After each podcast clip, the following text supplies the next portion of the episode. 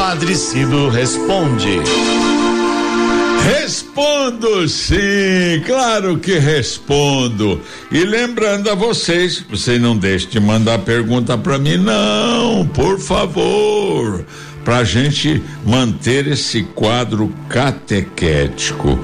E se você não ouviu durante o programa, acessa depois o Spotify da Rádio 9 de Julho e você vai poder ouvir de novo, tá bom?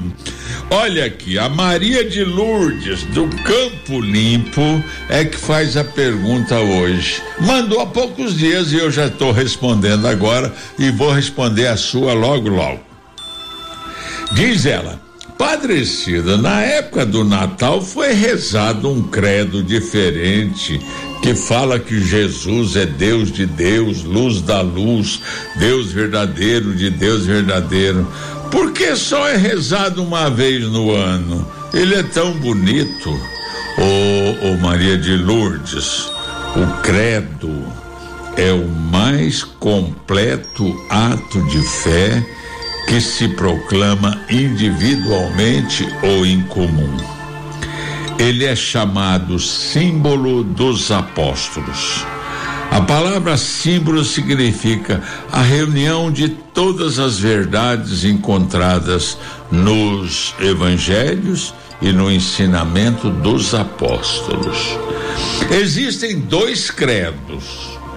Você ficou conhecendo só um, mas tem que ir mais à missa, porque de vez em quando, nas grandes solenidades, se reza este que você citou aí. Então, existem dois credos: o símbolo ou credo apostólico, que nos vem dos inícios do cristianismo, e o credo, que é esse que você cita, chamado Credo Niceno Constantinopolitano que contém algumas verdades da fé que foram definidas posteriormente por diversos concílios. Os dois credos revelam a preocupação da igreja diante de várias heresias que foram condenadas. O credo niceno constantinopolitano data do concílio de Niceia realizado no ano 325 da era cristã. É antigo. Em todas as missas dominicais e em grandes celebrações se reza o credo em suas duas versões. Você se encantou com o credo niceno por ser mais completo ele é celebrado nas grandes solenidades. As igrejas católicas, ortodoxas, cristãs e igrejas históricas, igrejas cristãs históricas, todas usam o credo.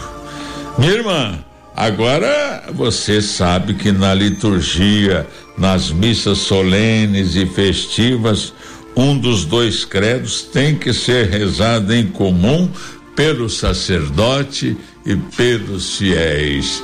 Obrigado pela sua pergunta, minha irmã.